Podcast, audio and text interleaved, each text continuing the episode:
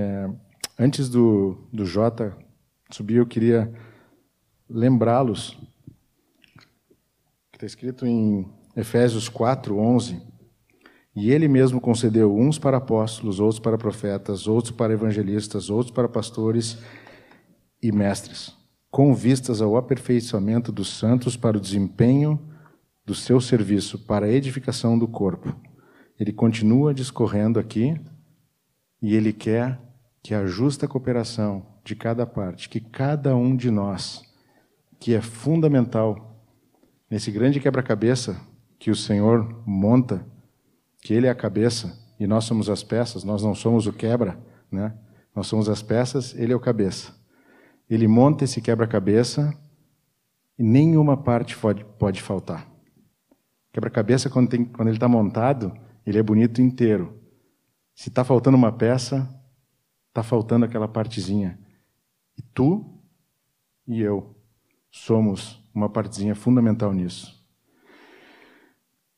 Nessa distribuição de coisas que o Senhor faz, Ele está trazendo um homem que saiu aqui do nosso meio, um estudante de medicina que conheceu o Senhor na década de 90, uma boa parte aqui não era nascido, 91, 1991, e como foi o, o Job que cuidou do Jota, que hoje é médico, professor universitário, mas acima de tudo, discípulo, marido, pai. É, Vou pedir para o Job orar e abençoar esse discípulo amado, para que ele possa repartir a palavra conosco. Amém? Amém. Vamos estender nossas mãos, irmãos. Queremos impor nossas mãos, Senhor, sobre a vida do Jota, que não falte nenhum dos teus recursos, Senhor. Tu possa manifestar a tua glória, tudo aquilo que tu tens para cada um de nós nessa noite, toda a palavra proferida, todo o testemunho, possa tocar não só nossa alma, mas também nosso espírito. Oramos por nós também para que possamos estar atentos ao recado que tu tem para nós nessa noite. Em nome de Jesus. Amém. Boa noite a todos. Uma alegria estar aqui. Uma alegria maior estar com nossos amados irmãos, o qual eu sou fruto da obediência e da disponibilidade de servir o Senhor dessa amada igreja. E eu quero, antes de tudo, me apresentar. Eu sou José Júlio Gonçalves, sou natural de Porto Alegre e mais conhecido como Jota. E eu me converti, né, que na verdade conheci o Evangelho do Reino de Deus e o seu propósito no último ano de medicina. Estava no sexto ano de medicina na Santa Casa de Porto Alegre e tive o privilégio de ouvir da parte do Jobson e da Miriam, né? Eles são uma só carne e esse casal amado pagou o preço de me aguentar e e hoje eu quero dizer que eu sou eternamente grato por esses amados e depois de me formar em medicina, eu fiz cinco anos de residência. Depois Deus permitiu eu ir para São Paulo, fazer pós-graduação na Unifesp. Lá continuei servindo o Senhor e quando terminei minha pós-graduação, comecei a ser cuidado naquela época pelo Daniel de Souza, alguns já conhecem, né? E lá em São Vicente, na Baixada Santista, começamos a uma igreja na casa, foi crescendo, crescendo, e hoje faz parte da igreja de São Paulo. Nosso amado Sérgio Sakai é o presbítero.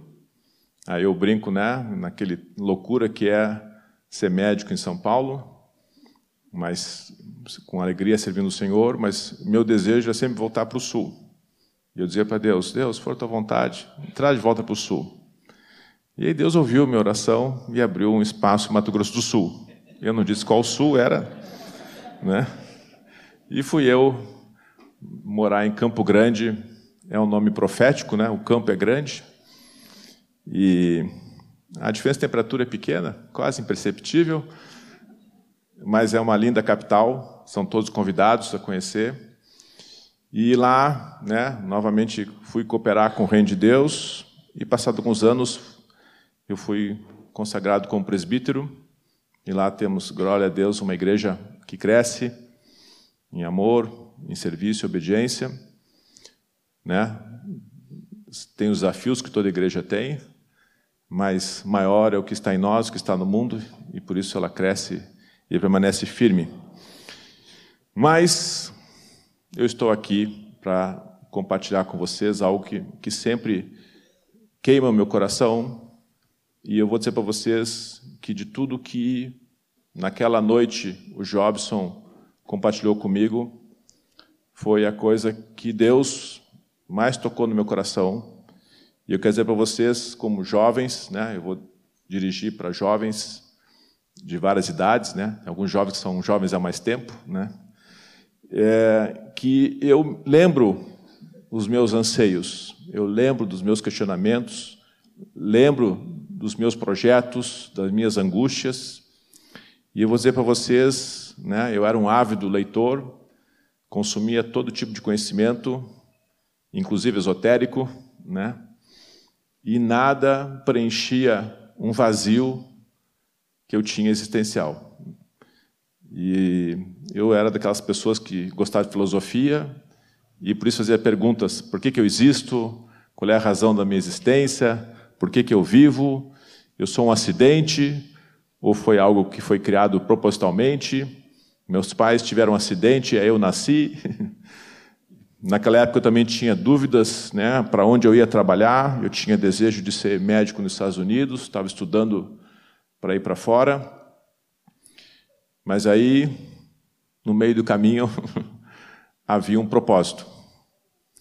E eu descobri que a minha vida tinha um propósito. Né? Eu não era fruto de um acidente, eu não era fruto do acaso, eu não era desejo de homens, eu era alguém que Deus tinha no seu coração desde a criação. E isso, meus irmãos, é o que fez a diferença na minha vida.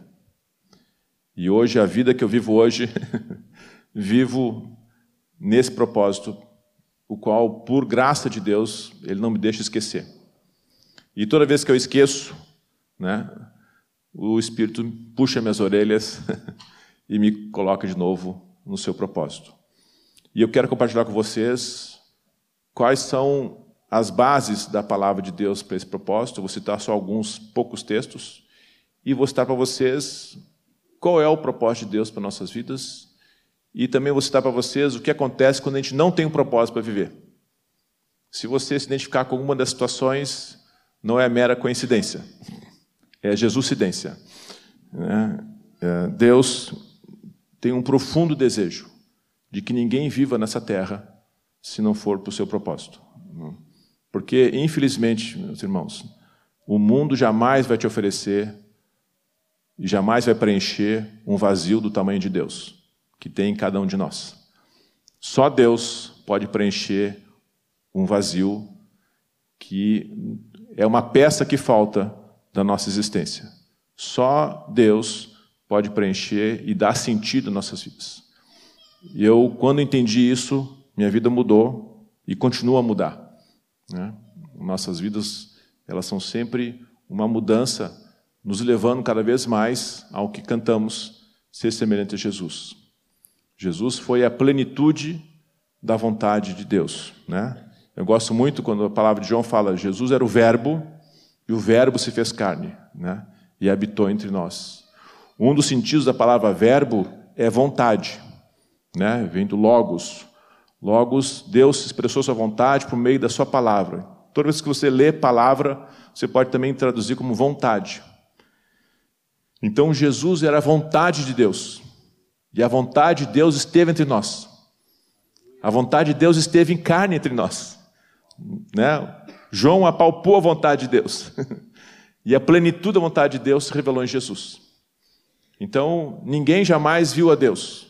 Mas quando você olha para Jesus e a sua vida, você tem um, uma clareza de qual é a vontade de Deus. Então, não tem outro jeito, porque você é fruto da vontade de Deus. E se você quer entender qual é a vontade de Deus para a sua vida, basta olhar para a vida de Jesus. Amém? Então, os textos, eu vou citar quatro textos, né, base, para que eu vou discorrer. O primeiro texto, né, dos mais antigos ao mais novo, é o Provérbios 19, 21, onde lá, né, na versão NVI, está escrito: Muitos são os planos no coração do homem, mas o que prevalece é o propósito do Senhor. No original, propósito, né, é, é traduzido também como vontade e desejo. Né? As palavras são semelhantes, tanto no hebraico quanto no grego. Né? Mas, dependendo da versão que você lê, você vai encontrar a palavra propósito ou vontade. Todos são semelhantes, mas o que eu quero dizer para vocês é que Deus tem um propósito para cada um de nós. Existe um propósito coletivo para todo ser humano, para a humanidade, existe um propósito que vai se realizar na vida de cada um de nós. Né? Como o estava falando, nossa vida é um grande quebra-cabeça, onde Deus vai colocando as pecinhas. E Ele sabe completo como é que fica, mas às vezes você não entende, porque ao longo da sua vida você só vê fragmentos. Passados alguns anos, quando você olha para trás, você entende, cada peça se encaixa perfeitamente para cumprir a vontade de Deus na sua vida. Nós somos o somatório das nossas experiências, daquilo que a gente decidiu e daquilo que a gente viveu. Então, nós não seríamos o que somos se não passássemos pelo aquilo que Deus deseja. Quanto mais cedo nós aprendermos isso, eu digo que menos a gente vai sofrer. Quanto mais a gente resistir essa natureza de Deus que Ele nos criou, mais iremos sofrer. E eu quero que ninguém sofra, ou que sofra com propósito. Amém? O segundo texto é Romanos 8, 28. Na NVI também. Sabemos que Deus age em todas as coisas para o bem daqueles que o amam, dos que foram chamados de acordo ou em concordância com o seu propósito. Ou seja, se você entender o propósito de Deus, tudo que acontece na sua vida vai cumprir o propósito de Deus. Aí tu diz, mas tem tanta coisa ruim que acontece na minha vida. né? Infelizmente, vivemos num mundo já condenado. Mas eu vou explicar para vocês que o propósito de Deus não é te dar um bem-estar, nem mesmo te fazer feliz. O propósito de Deus é você ser usado por Ele e te levar cada vez mais à semelhança do seu Filho Jesus, que é o homem perfeito. E Jesus, pela palavra, diz que ele aprendeu por meio do que sofreu. Então, se até o Filho de Deus foi necessário sofrer para cumprir a vontade de Deus, sinto te dizer que contigo não vai ser diferente. Faz parte da nossa vida. Até porque eu custei entender isso, meus irmãos. Mas não existe amar sem sofrer. Se você não quer sofrer, não ame. Mas aí você vai sofrer por não amar. então, faz, entenda que quando a gente ama alguém, a gente está disposto a sofrer por ela. Né? Basta ver os pais quando nasce um filho, né? Aquela coisinha pequenininha, quando chora, você põe o olho e já diz: Eu já morro por ela. Né? E qualquer mãe, né, o sentimento de pai, de filho, e de mãe, de filho, é o que mais nos aproxima do amor de Deus por nós. Tanto é que seu filho morreu por nós. Então não existe amar sem sofrer, mas faz parte desse sentimento de sacrifício. O segundo, o terceiro texto é Efésios 1, 11. Tem também Efésios 3, 11, mas o principal é 1, 11. Nele fomos também escolhidos, tendo sido predestinados, conforme o plano daquele que faz todas as coisas, segundo o propósito de sua vontade. E aí no 3, 11, ele completa, de acordo com o propósito eterno que ele realizou em Cristo Jesus, nosso Senhor. Obrigado, mano. Então, Jesus, quando nos criou, ele já tinha um propósito. Então, você não é fruto de um acidente. Você é fruto de uma intenção de um Deus que te ama. E quando criou a humanidade, criou todos nós para fazer parte de uma única família, o qual o nosso irmão é Jesus. E nos deu um propósito, a glória do seu nome. Quando nós entendemos isso, nós começamos a entender que muita coisa na nossa vida não coopera o propósito de Deus, mas tem muita coisa que a gente pode fazer que coopera para esse propósito. Quanto mais você viver uma vida com propósito, mais sentido você vai encontrar e as peças vão se encaixar. Eu digo isso, meus irmãos, porque na vida, né, eu como jovem, eu tinha um leque de opções. Podia fazer uma especialidade médica, podia fazer outra, podia trabalhar no Brasil, podia trabalhar nos Estados Unidos, podia casar, podia ficar solteiro. Né. Era tanta possibilidade. E eu quero dizer que quanto mais opções nós temos diante de nós, mais difícil é a de decidir. Mas por que é mais difícil decidir? Porque a tarefa de ser Deus da sua própria vida é a tarefa mais insuportável que existe. Você querer ser Deus e querer decidir por coisas que vão ter impacto, às vezes 5, 10, 15, 20 anos, às vezes uma vida toda. Como um jovem né, de 17, 18, 20 vai decidir algo na sua própria sabedoria que vai impactar toda uma vida.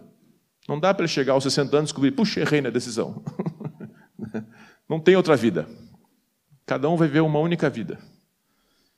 E essa angústia da decisão nem sempre é pelo que a gente decide, é pelo que a gente abre mão. Porque sempre tem aquele ser. E se? Né? A gente brinca, quando o homem decide casar com uma mulher, ele diz sim para uma e diz não para todas as outras.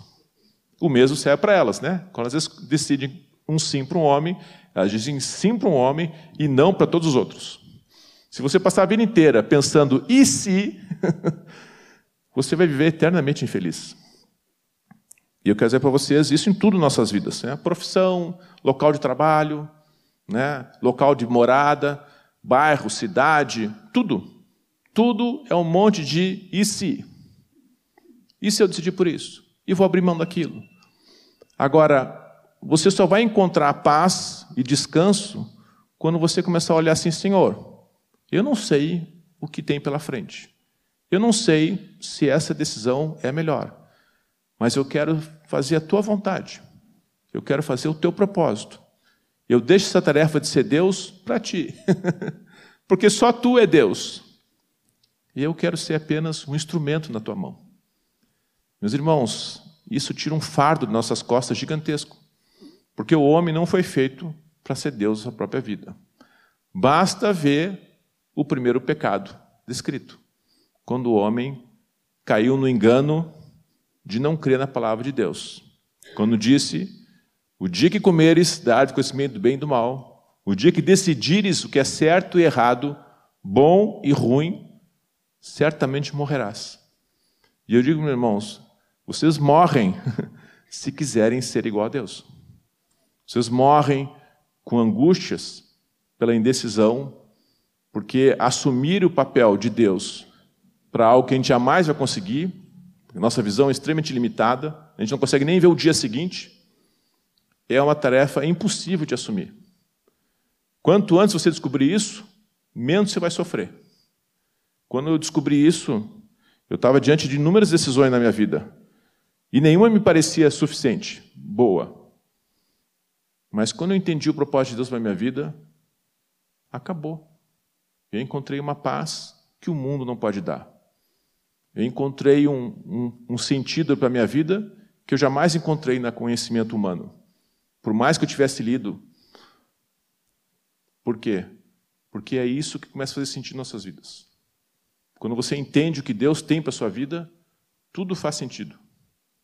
Tudo parece se encaixar eu sei que é algo que é o Espírito que tem que te revelar. Não é fruto de conhecimento racional. Quando Jobson ministrou para mim, né, o propósito de Deus e o Evangelho do Reino de Deus, que Deus queria ser Senhor da minha vida e que minha vida tinha um propósito e que felizmente não era centrado em mim, era centrado em Deus. No início eu fiquei sem entender, mas aquilo ali foi tratando meu coração. E eu fui para casa aquele dia e ele me desafiou, né? Me deu os textos, lê.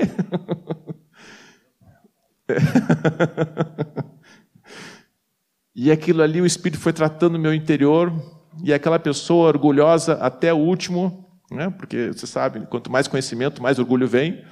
A própria palavra fala que com o conhecimento vem o sofrimento.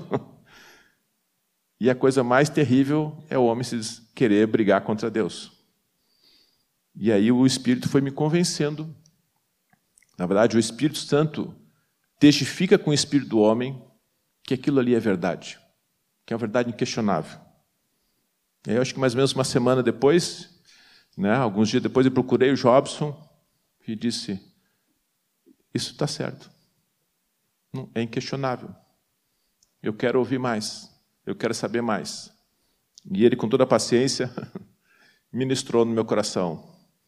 E um pouquinho daquele orgulhoso foi se rendendo àquele que sabe todas as coisas.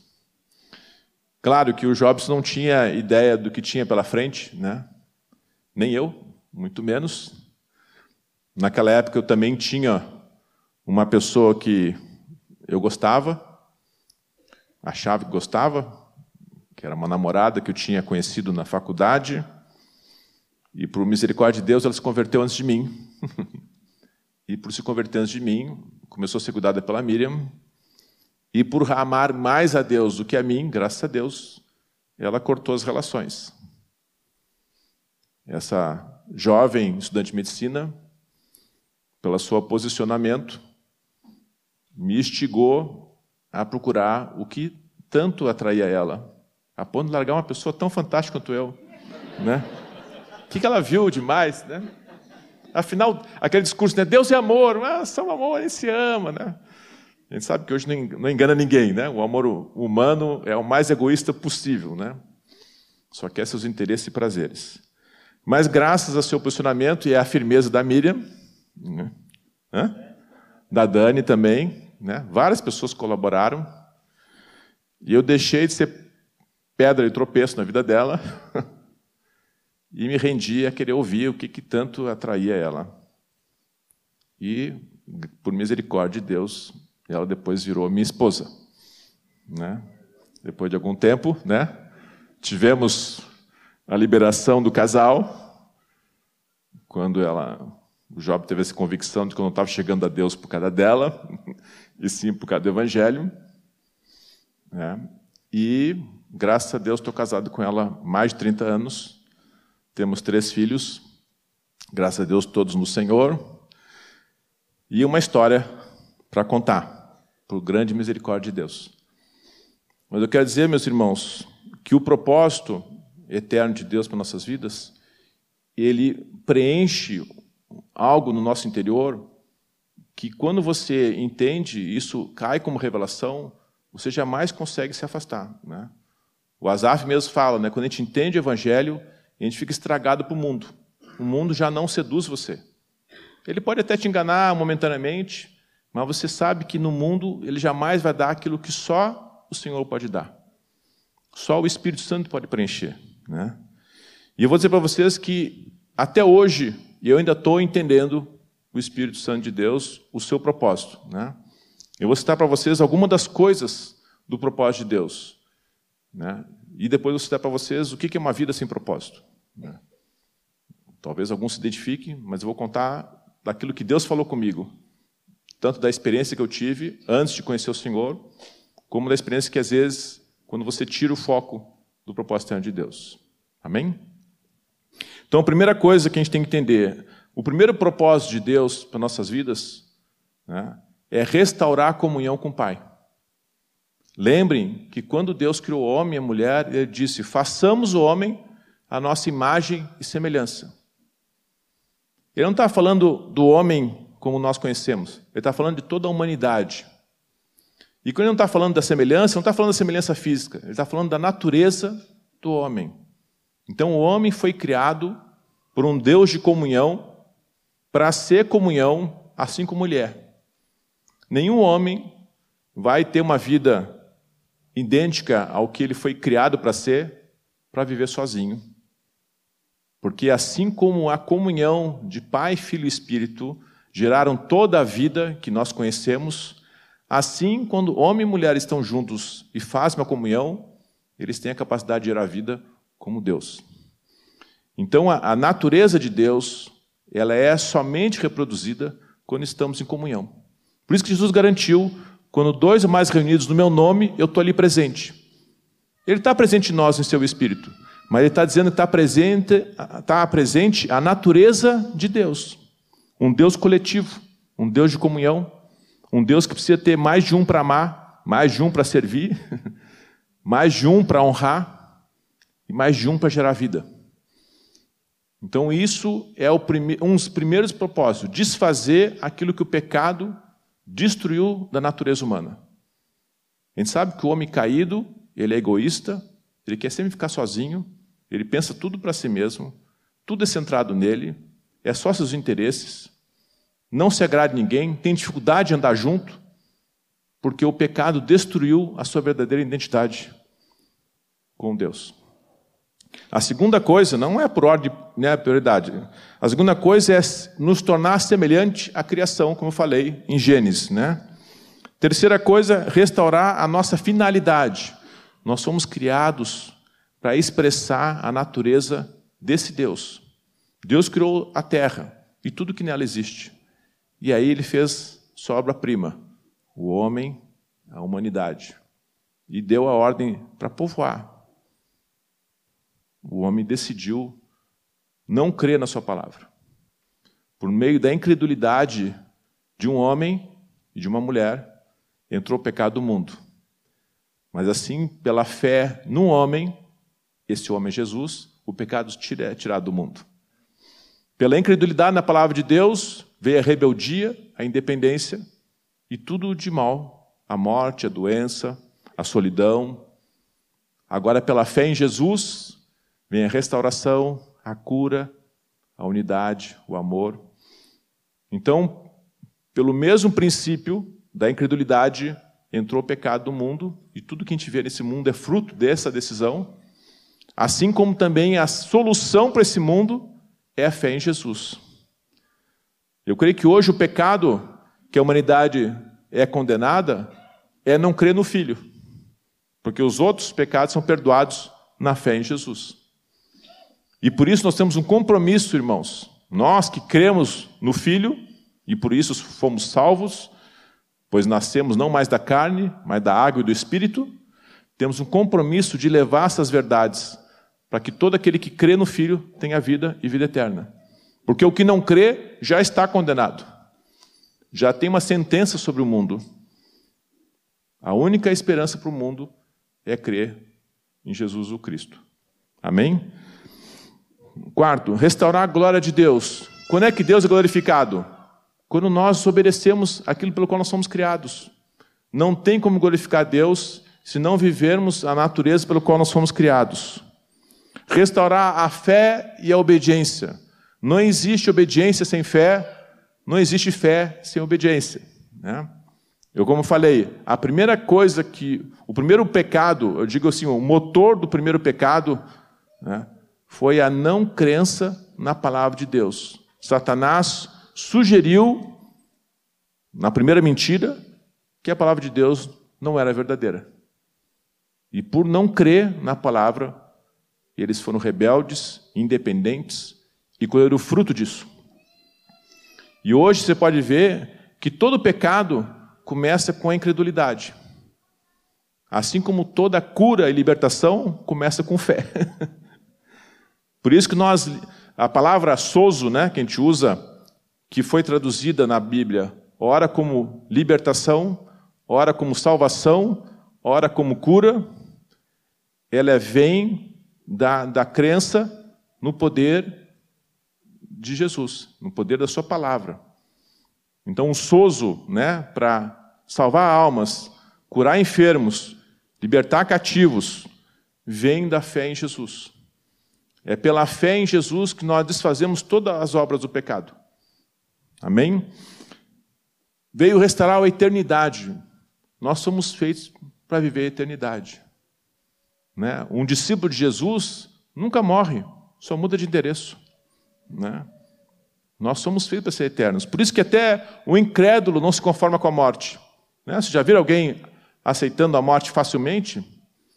Né? Eu, eu trabalho em um hospital, sou médico, e eu nunca vi alguém aceitando a morte facilmente. Por quê? Porque existe dentro de nós a convicção que não somos seres eternos. O que veio trazer a morte, mais uma vez, foi o pecado, a morte, a doença. Mas ao mesmo tempo, pela fé em Jesus, vem a eternidade conosco. Assim como pelo pecado vem a morte eterna, por Jesus vem a vida eterna. Amém? Restará o amor e o testemunho, porque nós somos criados por um Deus de amor. E esse Deus de amor disse: façamos o homem a nossa imagem e semelhança. Ou seja, se você não amar, não tem como ser semelhante a esse Deus.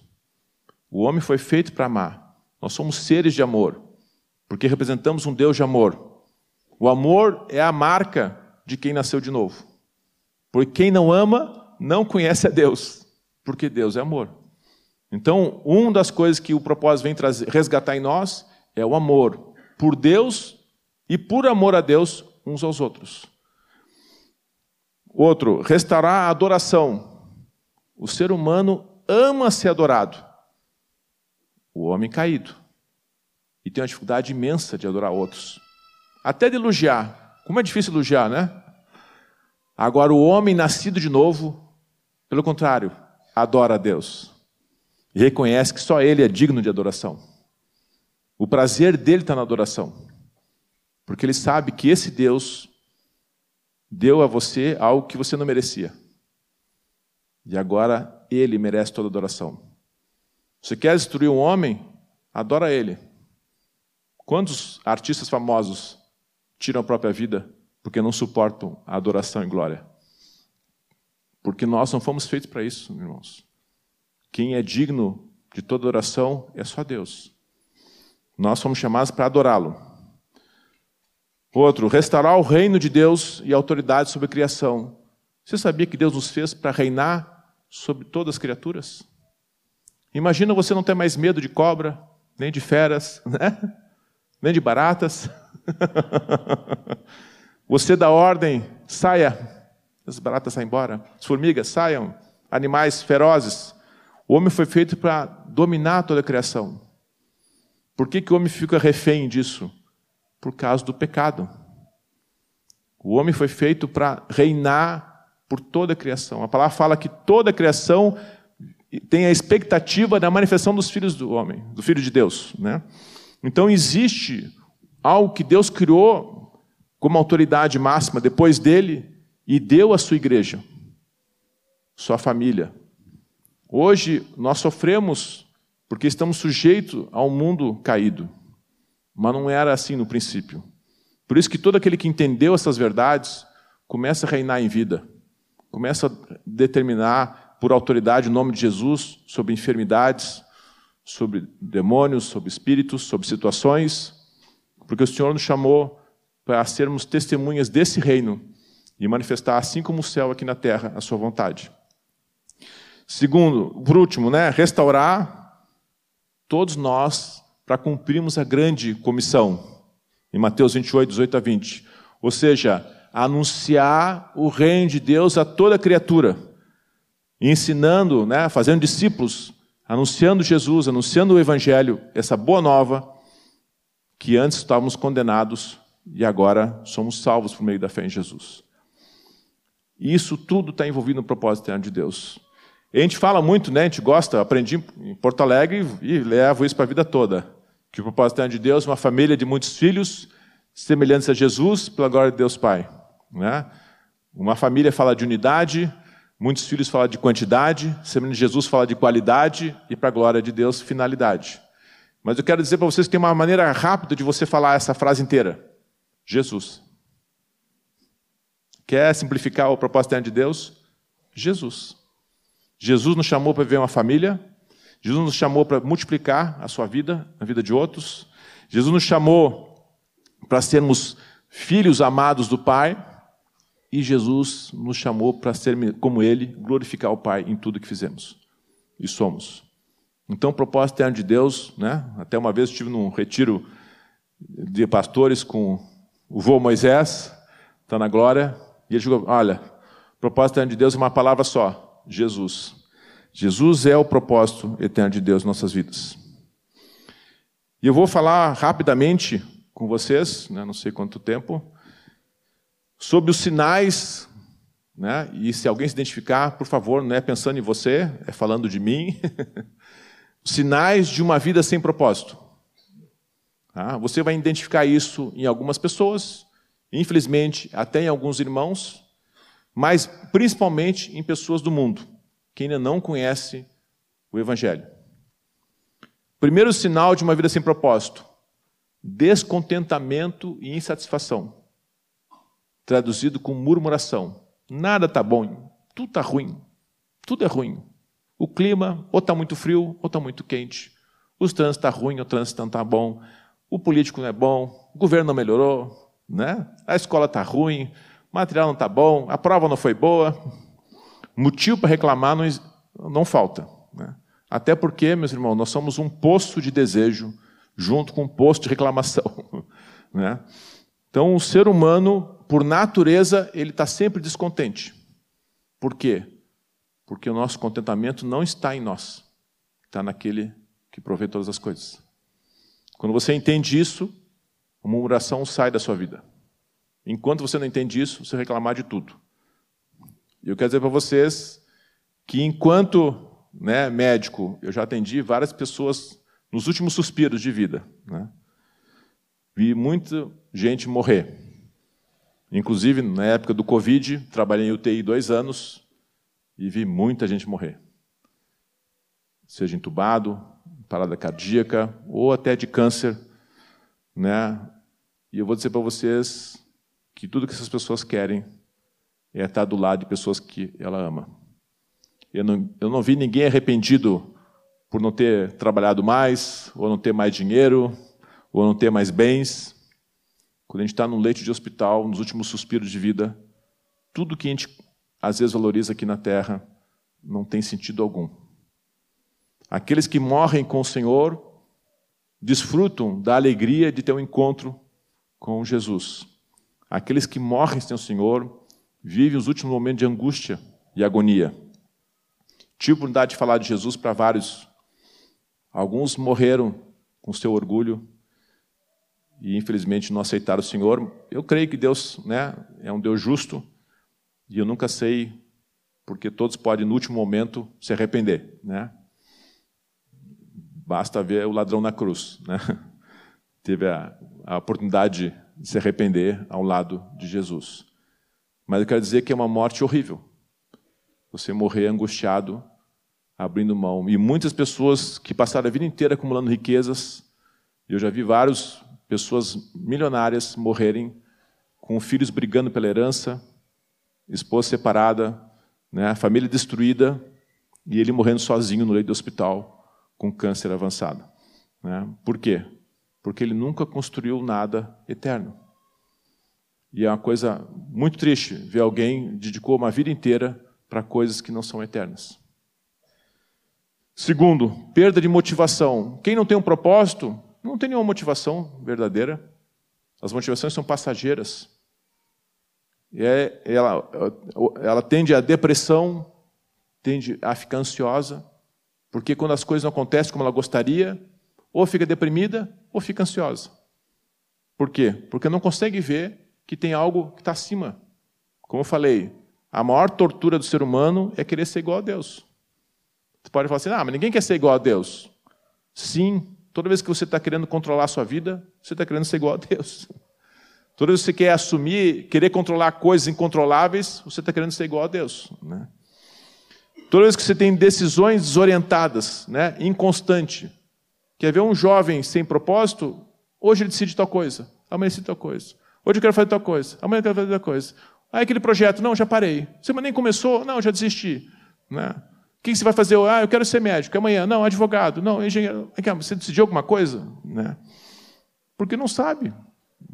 Quem não tem um propósito definido na sua vida, nunca decide por nada, nunca consegue permanecer em nada, porque não definiu o que é o teu motivador. Irmãos, a maioria dos seres humanos hoje né, vivem 80 anos, 85. É bastante tempo. Né? Dá para fazer muita coisa nesse tempo. Agora, a pior coisa é você chegar no fim da sua vida e descobrir que a sua vida nunca cumpriu um propósito sequer. Especialmente se a tua vida não cumpriu um propósito pelo qual você foi criado para ser. Outra coisa, falta de foco, né? As pessoas estão sempre mudando o foco. Por quê? Porque quando o foco é centrado em você, você nunca está satisfeito. Então, ah, o meu foco é vou comprar um carro. Aí você compra o carro, primeiro dia já começa a fazer barulho o carro. Puxa eu comprei um carro, achei que era bom, já estava dando barulho no primeiro dia. Aí, puxa, mas está gastando combustível. Aí vai na concessionária, pô, me atende mal. Aí vai tentar vender o carro, valorizou demais. Aí vai fazer o seguro, é muito caro. Aí não, então não era o carro. O problema é eu comprar uma casa. Aí vai comprar uma casa, a casa é perfeita, entrou na casa, tem barulho, o vizinho faz barulho. Então, nunca está satisfeito. Quando você põe sua satisfação em coisas, você está fadado a se frustrar. E quando põe expectativa em pessoas, nem se fala. né? Eu vou dizer para vocês que a pessoa que mais me decepciona sou eu mesmo. Né? Agora, quando a minha expectativa está no Senhor, eu quero dizer para vocês, Ele nunca me decepcionou. Amém? Eu sei que é fácil falar, né? Mas é um exercício, meu irmão. Estou compartilhando com vocês a minha experiência de vida. Eu tenho 55 anos de idade. Né? Eu gostaria muito de a gente pudesse né, pegar um jovem e transferir o software. Né? Vamos fazer um upload lá. Né? Transfere a experiência. Oh, cara, você não precisa gastar 30 anos da tua vida cometendo os mesmos erros. Deixa eu te passar toda a bagagem, banco de dados aqui, né, de erros e acertos. Você começa daqui para frente. Mas não é assim. Né? Infelizmente, né, a gente vive hoje numa sociedade que valoriza poucas pessoas experientes. Né? Antigamente, os jovens tinham prazer de conversar com as pessoas de mais idade. Hoje, jovem adora conversar com jovem na internet. Só que, infelizmente, quero dizer que jovem facilmente é tolo. E aí, quando dois tolos se reúnem, sai muita tolice. eu brinco, a geração lá, na, eu sou professor universitário, e os alunos hoje de medicina têm dificuldade até de entender o óbvio. E disse: vocês estão entendendo? Ah, professor, tem vídeo. Ah, vocês querem um vídeo TikTok para explicar isso, né? Olha, não dá para aprender cirurgia com TikTok, né? Vocês vão ter que estudar, vão ter que praticar. Então, por quê? Porque hoje a geração quer coisa fácil, né? Só que, como eu falei, ó, uma das características da falta de propósito é a superficialidade. Eu não quero me aprofundar em nada. As relações são superficiais, porque são inconstantes. Se eu vou me relacionar com alguém, se eu não tem nenhum propósito, ah, não me agradou, eu descarto. Por quê? Porque relacionamentos, seja no trabalho, sejam pessoais, sejam profissionais, se não tiverem propósito, eles são descartáveis. Por quê? Porque são centrados sempre em nós. E nós estamos sempre mudando. A gente não tem um foco definido. Outra coisa triste, né? A falta de propósito leva a uma perda de identidade. Eu não sei quem eu sou. Então, muito jovem, ah, não sei quem eu sou, não sei nem o que eu vou fazer. Por quê? Porque não tem nada que eles identifica. Agora, quando você entende o propósito, você sabe, a minha identidade não está nesse mundo, nem que o mundo diz que eu sou. Quem diz que eu sou é Jesus. Ele diz quem eu sou. Ele diz para quem eu fui criado. Ele é a razão do meu viver. Então, meus amados irmãos e irmãs, não se baseiem no que o mundo diz a seu respeito se baseie no que a palavra diz a seu respeito, né? pelo qual nós fomos criados. Falta de resiliência, entendeu? Hoje, se sabe, hoje as empresas não conseguem mais contratar jovens. O jovem fica um, dois meses vai embora. Aí eu digo, patrão, mas você estava indo bem, te ofereci curso. Né? Ah, não gostei, quero mudar de ramo, não sei se eu quero. Nos Estados Unidos mesmo o pessoal fala, a média de duração do trabalho é seis meses. Aí eu disse, mas por que? Estão ganhando mal? Não. Porque desiste, não quero. Aí passa um tempo sem trabalhar, alguns voltam para casa dos pais. Né? Por quê? Porque não tem propósito. Nós hoje estamos vivendo uma crise de propósito. Estou falando do mundo, não estou falando na igreja. Mas é muito fácil, meus amados, estar na igreja e ser contaminado pelas coisas do mundo. E o maior engano é colocar o propósito da vida centrado em você. O propósito de nossas vidas é sempre a glória de Deus. Te agrada do Senhor, esse fará o teu desejo. Entendeu? É um princípio de Deus. Outra coisa, estagnação espiritual. Se você não tem um propósito, eu não me esforço, né? É que nem aquela música, deixa a vida me levar, vida leva eu. Eu, ah, deixa a vida levar. O que acontecendo? O que aconteceu? O que você fez esse ano? Ah, esse ano eu fiz aniversário. Né? E ano que vem, mais um aniversário. Né? Sim, mas o que você quer fazer esse ano? Tem alguma meta, algum objetivo? Não, deixa a vida me levar, a vida leva eu. Né? Então não existe uma intenção, ó, eu quero crescer, crescer no conhecimento de Deus, eu quero servir mais o reino de Deus, eu quero cumprir o que Deus tem para mim. Deus tem muito mais. Agora, se você não tem esse propósito, qualquer coisa serve. Só qualquer coisa não vai te satisfazer, sinto te dizer. O que aparentemente parece ser humildade, não, eu estou satisfeito com qualquer coisa. Aí vem qualquer coisa, não, isso aqui eu não quero. Ué, você não acabou de falar que está satisfeito com qualquer coisa? Não, mas também não é qualquer coisa. Né? Então eu engano, entendeu? Às vezes tem aquela falsa humildade. Não, eu me, me satisfaço com pouco. Aí tu dá o pouco. Não, isso aqui é pouco. Né? Então, perdo de. Outra coisa, a, a, os seres humanos, nós fomos criados para ser relevantes, entendeu? Nós, existe uma, um prazer em servir. Tá? Quando a gente acha que, quando a gente começa a fazer algo, você pode ver assim, a coisa mais destrutiva para o ser humano, ele não sentir que pertence a algum lugar e não está contribuindo com nada. É destrutivo, entendeu? Agora, quando você começa a contribuir, nem que seja arrumar a cadeira, né? O que, que você fez? Eu arrumei a cadeira. Puxa, que bom. Pode arrumar melhor? Eu posso, próxima reunião, fazer melhor ainda. Linha. Porque existe uma necessidade nossa, nós somos criados, entendeu? Eu quero dizer para vocês que toda vez que você resiste a esse Deus que te criou, da nossa fisiologia, de cada detalhe, né? dentro de cada célula tem o DNA de Deus. Né? Se você pensar que nós somos formados por bilhões de células, e que tem mais células do que as nossas células com seres vivos, né? sejam bactérias, vírus dentro de nós, e que cada célula tem um DNA que mede, em média, 2 metros de comprimento, que se a gente pegar todo o nosso DNA e esticar, dá para ir à Lua várias vezes. Entendeu? Existe uma infinidade de riqueza em cada detalhe que Deus fez.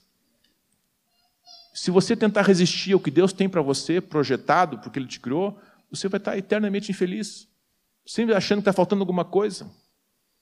Eu falo isso por experiência própria.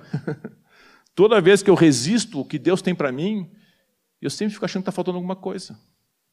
Esse coisa está faltando é cumprir a vontade de Deus. Nós somos criados como seres semelhantes a Deus. Deus não para um instante. Deus, desde a criação, sabe o que Ele quer. A vontade de Deus nunca mudou, ela é eterna. Jesus veio aqui na terra para mostrar, eu vim para mostrar a vontade do meu Pai. Eu faço o que meu Pai mandou fazer, eu falo o que Ele mandou falar. Então Jesus era focado no que o Pai queria. Você não vê Jesus perdendo tempo. Tudo que Jesus fez tinha um propósito. Se você lê a palavra de Deus, do Antigo anunciando Jesus, do Novo revelando Jesus, e Apocalipse dizendo que ele vai voltar. Tudo se refere a ele. Mas você vai ver que Jesus é alguém que sabia o propósito desde o primeiro momento que ele botou o pé na terra. Né? Acho que ele deu o primeiro chorada, nasceu, chorou, já sabia porque ele estava ali. Entendeu? Agora existe o ministério público e o ministério privado de Jesus. A gente conhece só o público. Né? E parte, né? porque fala que nem tudo foi escrito. Existe, meus irmãos, o que é o que eu sentia, um vazio existencial. Existe um vazio que só, só Deus para ocupar.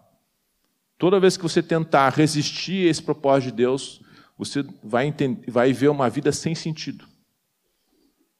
Agora eu vou falar para vocês o que acontece quando alguém entende o seu propósito, quando alguém nasceu de novo, quando o Espírito veio habitar e revelar toda a vontade de Deus, e ele começa a viver esse propósito.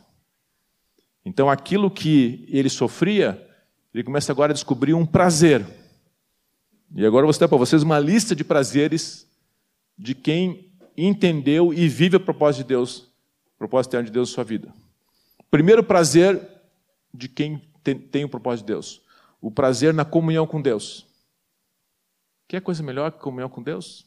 Saber que você não está no controle, saber que Ele sabe todas as coisas, saber que Ele sempre existiu e que vai continuar existindo, saber que Ele está sempre contigo, tu nunca está sozinho, saber que você tem sempre alguém para conversar, alguém que sabe todas as coisas, tem todas as respostas. Esse é o primeiro prazer de quem entendeu o propósito e nasceu de novo. O segundo prazer, a comunhão com os irmãos e a igreja. Imagina você, se alguém é solitário, descobre que tem uma família gigantesca. olha para você, meu irmão, olha quanto leque. Ter irmão alto, brago, branco, baixo, alto, homem, mulher, todos. Uma família gigantesca. Quem conheceu o propósito de Deus jamais vai ficar só. Não tem mais, ah, meu pai é isso, minha mãe é aquilo. Não, meu irmão. Agora você tem um monte de pai, um monte de mãe, um monte de irmão, irmão mais velho, irmão mais novo. Isso Deus dá. E detalhe, não é só agora, é eternamente. Jamais vão te abandonar, jamais vão te largar, jamais vão julgar porque você é. É uma família eterna. Não tem alegria maior do que essa. Né? A gente viaja pelo, por esse Brasil, cada vez encontra, cada vez irmão mais bonito. Uns cabeludo, né? Outros menos cabeludo. Né? Mas tem irmão de todo tipo. Cada um com a sua graça, cada um com, a, com um pouquinho de Jesus, cada um com uma, com uma parte do amor de Deus para compartilhar contigo. Esse é o prazer. Outro prazer, adoração e louvor. Irmão, pior coisa que tem é você receber um louvor, adoração por algo que você não fez. Agora, quando você se dispõe a adorar aquele que fez todas as coisas, que te amou antes de você existir e vai continuar te amando eternamente. Eu falo para os irmãos, irmão, se você não tem prazer, né, esse dia eu estava comentando, se não tem prazer na comunhão, não tem prazer de estar com os irmãos, não tem prazer na adoração, eu quero dizer para você, o céu não é seu lugar. Você está querendo para o céu para quê? Vai ser um tédio, né? Porque lá vai ser comunhão eterna, adoração eterna, a família eterna reunida, com os anjos dizendo: Santo, Santo é o Senhor. então, se você quer ir para o céu, já começa aqui. A vida eterna é essa: que te conheço como único verdadeiro Deus e é Jesus quem enviasse.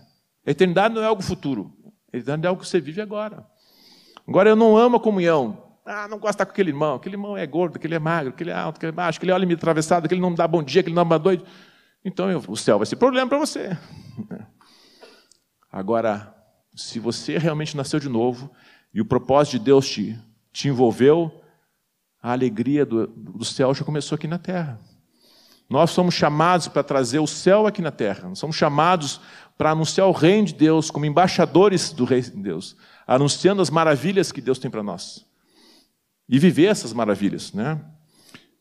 Quarto, o prazer de pertencer a essa grande família, né? O prazer de servir o próximo, né? Sem nenhuma retribuição.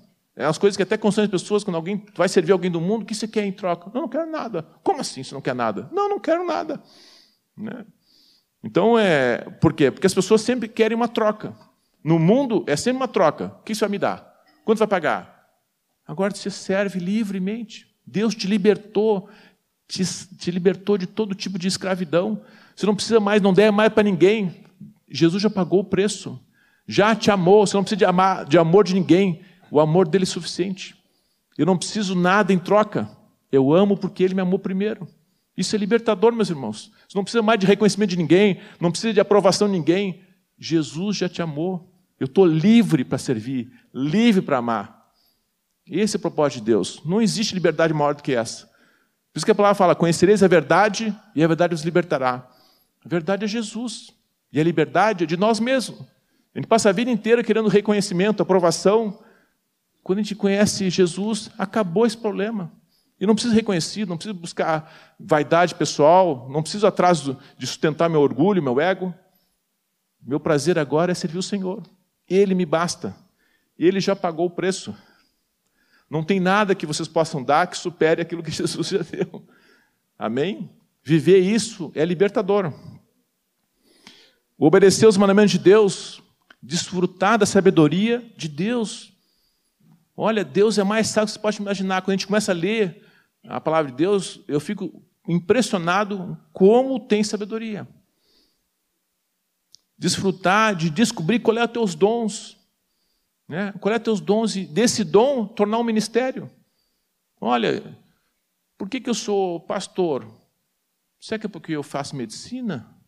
Eu gosto de cuidar de gente? Não é fácil cuidar de gente. Não é fácil cuidar de alguém que chega no pronto-socorro alcoolizado, gospe em você, ou chega sangrando, espirra sangue em você. Tem que estar cheio de amor.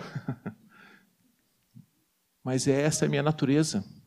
Aí vem o Espírito Santo, pega aquilo que é um dom de Deus, de cuidar de pessoas, e transforma no ministério. Assim cada um de vocês. Ah, eu gosto de ensinar, eu sou professora. Vem o dom de Deus, aí o Espírito Santo te torna um mestre na palavra. Ah, eu sou uma pessoa sensível, eu noto com as pessoas quando estão com dificuldade. Aí vem o Espírito Santo, enche você, você se torna um profeta, cheio de palavra de conhecimento, sabedoria, cheio de misericórdia e compaixão. Vocês entendem? Deus nos fez para servir uns aos outros. Mas quando tem o Espírito Santo no meio, isso torna-se algo rico, que vai além do natural. Deus pega nossas qualidades, porque lembrem que todos nós temos o espírito do homem. O espírito do homem veio de Deus. Todos nós fomos alma viventes quando Deus soprou o seu pneuma. Né? Então, passamos a ser alma vivente. Então, todo ser humano, creia ou não creia em Deus, ele tem o espírito que Deus colocou. Mas quando vem o Espírito Santo de Deus e testifica esse espírito que estava morto vivifica. E agora ele entende a verdadeira razão dele estar ali. Porque é a nossa comunicação com o Pai.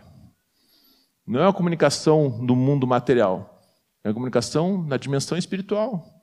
E aí aquilo que antes não fazia sentido, passa a fazer sentido. E aqueles dons naturais que você tem, passa a encontrar um propósito eterno, não mais centrado em você, mas centrado em algo muito maior que você. Amém? Outra coisa, começa a ter o prazer em buscar santidade e ter uma vida piedosa, né? Se separar do mundo, porque o mundo já não te convence mais, o mundo não te engana mais. O mundo continua fazendo promessas, continua seduzindo o homem, mas aquele que experimentou o amor de Deus e a satisfação na sua presença, o mundo não mexe mais nele. Ele não quer dizer que você não é assediado, mas você sabe que aquilo que o mundo tem, aquele prazer momentâneo que o mundo pode dar, não supera o prazer eterno de estar com o Senhor. Isso é fruto do propósito em nossas vidas. O prazer de contribuir, de investir no reino de Deus. Irmãos, a gente investe em tanta coisa. Né? A, gente, a gente vai lá no banco e confia no banco. Põe lá o meu dinheiro, o salário, põe no banco achando que o banco é a coisa mais segura do mundo. Aí o banco é assaltado, hoje tem invasão hacker, né? o banco quebra, Agora, investir no banco de Deus é um dinheiro que só rende para a eternidade. Nunca vai deixar de render. São valores eternos ali depositados. Não tem mais, ninguém é mais confiável do que o nosso Senhor, que é Senhor de todas as coisas. O que o homem tem aqui na terra, que ele se acha dono, na verdade é um arrendamento. Deus, ó, você pode usar essa vinha, mas quando vier o Senhor da vinha, vai pegar de volta. Aqueles que mataram os empregados do senhor da vinha e depois mataram o próprio filho do dono da vinha vão pagar o preço. Mas aqueles que entenderam que a vinha não era deles e deram fruto para o filho do dono da vinha, esses vão participar do banquete com o Senhor. Amém? Isso é baseado na parábola. Né? Muitos irmãos entendem que a terra, tudo que há nela é uma concessão. Quando vier o filho estabelecer juízo, vai tomar de volta.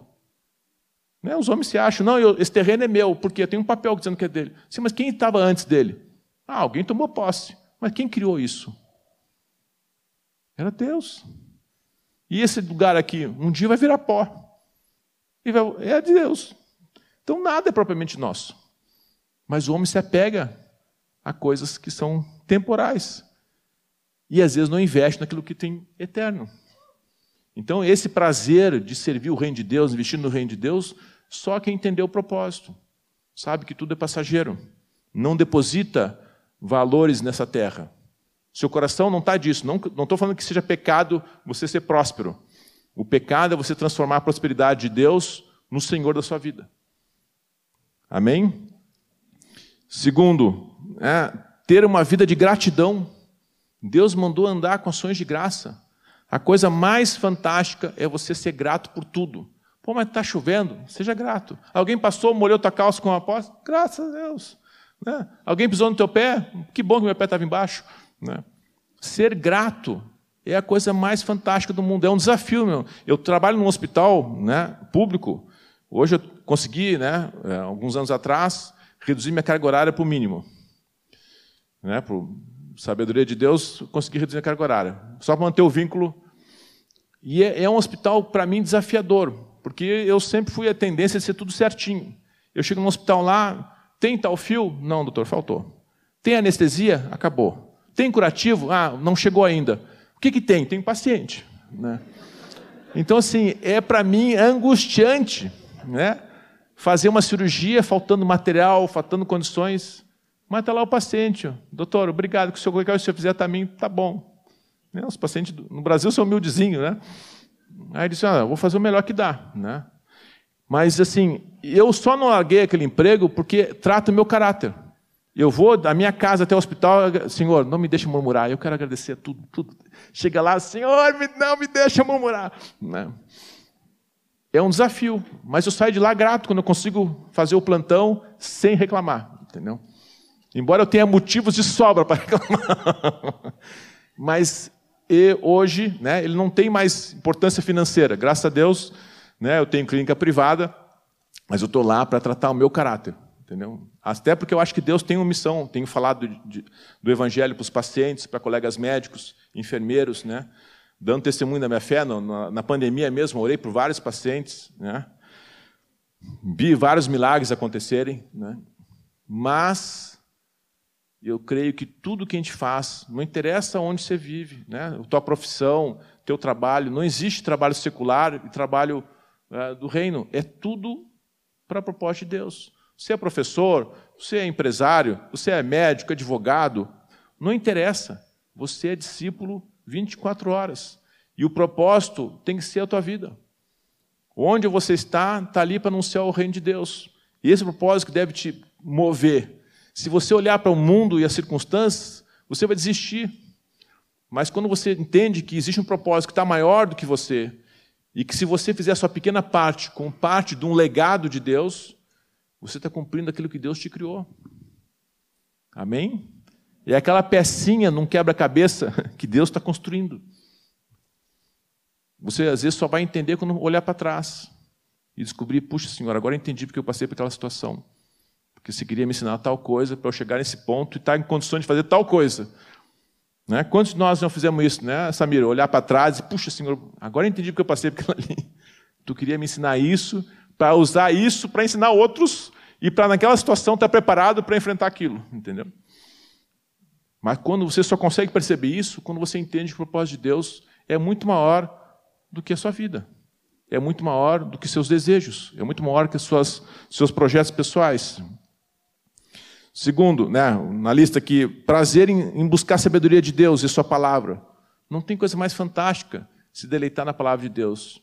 E mais uma vez eu digo, quando você lê a palavra de Deus, traduza palavra por vontade. O que você está estudando? Estou estudando a vontade de Deus. Ah, é? Já abriu a vontade de Deus? Abre aí, está aí cheio de vontade de Deus. A palavra de Deus é sua vontade. Você teoriza a vontade? Não, você cumpre a vontade. Então, se está lá escrito, ame o seu próximo, não é Deus mandou meditar na palavra, não é ficar meditando, ame o seu próximo. É amar seu próximo. Então, às vezes, a gente teoriza algo que é prático. Né? O Francis Shea mesmo, né, ele, tem um, ele usa uma, uma analogia, vocês já viram, que ele fala o seguinte, às vezes a igreja é como ele mandar para a filha arrumar o quarto. Né? Filha, por favor, pode arrumar seu quarto? Aí no dia seguinte, aí, filha, arrumou o quarto? Não, pai, eu não arrumei o quarto. Eu fiz um louvor sobre como seria bom arrumar o quarto. Ah, tá. Aí no outro dia, aí filha, arrumou o quarto? Não, agora juntei vários jovens, nós estamos tudo cantando. Como seria bom arrumar o quarto? Sim, mas arrumou o quarto? Não. Aí, aí passou no outro dia, aí, não, agora a gente fez um retiro, nós estamos estudando como seria bom arrumar o quarto. Ah, tá, mas arrumou o quarto? Não, não arrumei o quarto. Aí, aí passou no dia, aí, não, agora nós estamos fazendo um estudo como como arrumar o travesseiro. Mas arrumaram? Não, não arrumamos. A gente chamou um especialista sobre travesseiro e vai dizer como era naquela época arrumar o travesseiro. Mas arrumou? Não, não arrumei. E assim fica, adorando a pílula, né? Aí vem Jesus e arruma o quarto. Os caras, que absurdo, como é que ele chega aqui e arruma o quarto? Eu fiz o que meu pai mandou. Que absurdo, mas não é nem mestre a palavra. Nós sabemos como arrumar o quarto, mas você vai lá e arruma o quarto. Essa é loucura. Então o que a gente lê não é para ficar teorizando, é para botar em prática. E quando a gente põe em prática, né, quando Jesus fala em Mateus 7, aquele que ouve minhas palavras e a pratica, é aquele que edifica a sua casa, o fundamento O fundamento não é ficar estudando, é praticando o Evangelho. O Evangelho é um testemunho daqueles que viveram por meio do Espírito e praticaram a sua palavra. Nada contra estudar, é importante conhecer a palavra de Deus, mas lembre, a palavra de Deus é a vontade de Deus. A vontade de Deus é que você cumpra a vontade dele. Manifeste a vontade dele. E a vontade dele é que o, o seu propósito seja conhecido. E vai ser conhecido como? Pela sua vida.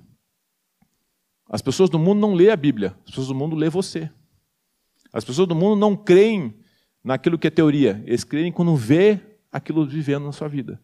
Quando a igreja, eu creio, meus irmãos, que todos nós, como irmãos em Cristo, temos uma grande missão aqui em Porto Alegre: edificar o corpo de Cristo em Porto Alegre. Porque quanto mais nós formos fiéis a esse chamado, mais o mundo vai ver ali tem Jesus. Ali tem Jesus, ali tem sabedoria de Jesus, ali tem amor de Jesus, ali tem poder de Jesus, ali tem canção de Jesus, ali tem adoração de Jesus, ali tem humildade de Jesus, ali tem serviço de Jesus. Imagine que cada um de vocês é uma parte do corpo de Jesus. Quando alguém do mundo entra e diz, puxa, eu posso ver Jesus nesse lugar. Não é uma reunião social, não é um clube. É o corpo se revelando para que o mundo creia. Jesus orou em João 17: Pai, que eles sejam um, começou contigo. Que assim como tu estás em mim, eu estou em ti, que nós estejamos nele. Para que o mundo creia que tu me enviaste. Então a, a, missão de todos nós, eu não digo só aqui que o povo se reúne aqui, mas de toda Porto Alegre, é edificar o corpo de Cristo, para que o mundo creia que Jesus está aqui nesse lugar. Amém? E por fim, né, o prazer da ser guiado pelo Espírito Santo. Quando você entende o propósito de Deus, o teu prazer é o Espírito Santo te conduzindo e te levando, dando sentimento de eternidade. Senhor, eu sei que tu está me conduzindo. Onde eu estou, tu está me levando. Não interessa a situação que estou passando, se está boa, se é favorável, não é favorável. Eu sei que eu estou onde o Espírito está me conduzindo. Às vezes não vou entender na hora. Muitas vezes não, a gente não entende na hora. Mas o que importa é que o Espírito Santo está me conduzindo. E depois de um tempo, quando eu experimento essa paz de ser o instrumento de Deus, né? a gente, lá em Campo Grande, teve uma época que a gente ia muito para a rua, né? antes da pandemia e orar pelas pessoas e curava. Era comum chegar na pessoa assim, olha, eu estou aqui para falar da parte de Deus. Aí a pessoa começava a chorar. Mas o que, que foi? Não, eu saí de casa brigado com minha mãe, e a mamãe disse, tu vai encontrar alguém que vai falar de Deus para você. E aí tu ia falar assim, era fascinante, porque, poxa, Deus usou a gente para cumprir aquilo que a mãe profetizou. Né? Ou quando a gente tinha uma palavra de sabedoria, dizia para a pessoa, olha, Deus está falando tal coisa para a pessoa, a pessoa caía em, em prantos, porque era o que ela, só ela sabia. Ou quando alguém estava doente, enfermo, a gente orava e instantaneamente era curado. Irmãos, não tem coisa mais fantástica do que você ser usado por Deus, guiado pelo Espírito Santo. É um sentimento indescritível. Você ser instrumento de Deus para levar o seu amor e abençoar a vida de outros. Então, eu quero desafiar vocês né, a terem uma vida de propósito. Vamos ficar de pé? Eu quero orar com vocês, meus irmãos, para que vocês tenham essa revelação que Deus quer cumprir o seu propósito plenamente na vida de vocês, que Ele quer exercer o ministério que Ele tem reservado para cada um de nós, que Ele quer que você experimente essa boa, perfeita e agradável vontade de Deus, fruto de uma mente renovada. Ele quer que vocês sintam a alegria de fazer parte dessa grande família dessa grande maravilha que é viver uma experiência única com Deus a cada dia. E se você tem esse desejo de coração, vamos juntos fazer uma oração declarando que o Senhor vai cumprir sua vontade, que você quer ser usado por Deus. Amém? Amém? Meus irmãos, quem está disposto a ser usado por Deus, levante sua mão. E vamos fazer uma oração sincera diante de Deus. Pai, eu te dou graças porque aqui tem o corpo reunido no teu nome. Eu sei que cada um desses jovens, cada um desses irmãos que estão aqui presentes, sejam eles visitantes, sejam eles já permanentes aqui, cada um tem um desejo ardente de cumprir o seu propósito na sua vida. Aqueles que ainda não conheciam o teu propósito, agora foram apresentados o teu propósito. E eu quero, eu peço que o teu Espírito esteja convencendo que não há nada mais fantástico, mais maravilhoso, mais transformador do que viver o teu propósito todos os dias de nossas vidas. Não tem nada mais maravilhoso, Senhor, que é obedecer a tua vontade e sentir instrumento teu em tuas mãos para anunciar o teu reino, manifestar o teu amor, manifestar o teu poder, manifestar a tua glória aqui nessa cidade, Pai. Usa a vida de meus irmãos, traz o convencimento do teu Espírito Santo para que cada um se sinta parte desse corpo, cada um se sinta parte desse, dessa família, Senhor, que o Senhor está edificando para a eternidade. Que cada um, Senhor, tenha um desprendimento dessas coisas desse mundo, Senhor, porque o mundo já é condenado, Pai mas aqueles que te conhecem estão eternamente ligados a ti, Pai, vão ver uma vida de eternidade, Senhor. Nossa vida aqui é passageira. Nosso, nosso destino final é a eternidade contigo, Senhor. Por isso, nos dá esse sentimento de eternidade, Pai. Não nos deixe, Senhor, ser seduzidos e distraídos com as coisas desse mundo, mas coloque em nós, Senhor, esse propósito eterno em nossas vidas, para que possamos experimentar o quão boa, perfeita e agradável é a tua vontade e nos sentimos, Pai, úteis ao teu propósito. E um dia diante de ti ser ouvir da tua boca, servo bom e fiel. Fosse fiel, Senhor, no, no chamado, e por isso me alegro. Venha para a eternidade comigo. Eu te agradeço, Pai, pela oportunidade que tu nos dá de manifestar o teu evangelho, de revelar e dar testemunho daquilo que o Senhor tem me ensinado. Amém. E por isso, Senhor, eu peço que cada um daqui saia transformado, Amém. saia diferente como chegou. Amém. Continue, Senhor, a manifestar a tua adoração em nome de Jesus. Amém. Continua a meditar, meu irmão né? Se Deus falar contigo, eu estou à disposição se tiver qualquer dúvida. Mas o mais importante é que o Espírito que sabe todas as coisas conhece o teu coração. E Ele quer de ti uma resposta apenas essa: Eis-me aqui, Senhor. Amém?